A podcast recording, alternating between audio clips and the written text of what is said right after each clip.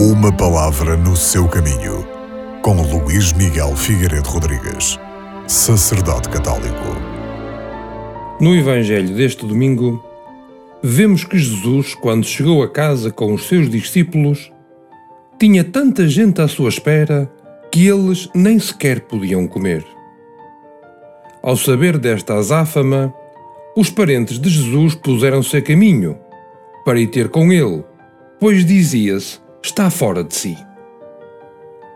Jesus foi muitas vezes objeto de toda a espécie de calúnias. Os escribas chegaram ao ponto de o acusarem de pactuar com Belzebu, os príncipes dos demónios.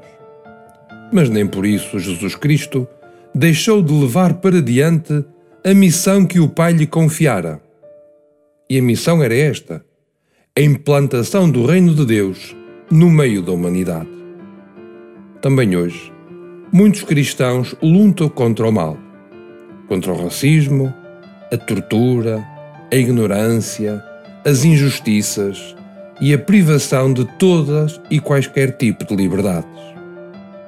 E também estes muitas vezes são acusados de estabelecerem uma inimizade entre os homens, quando apenas combatem aquilo que desumaniza o ser humano.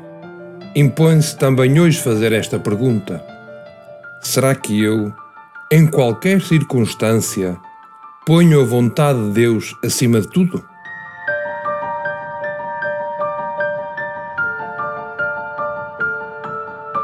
Uma palavra no seu caminho.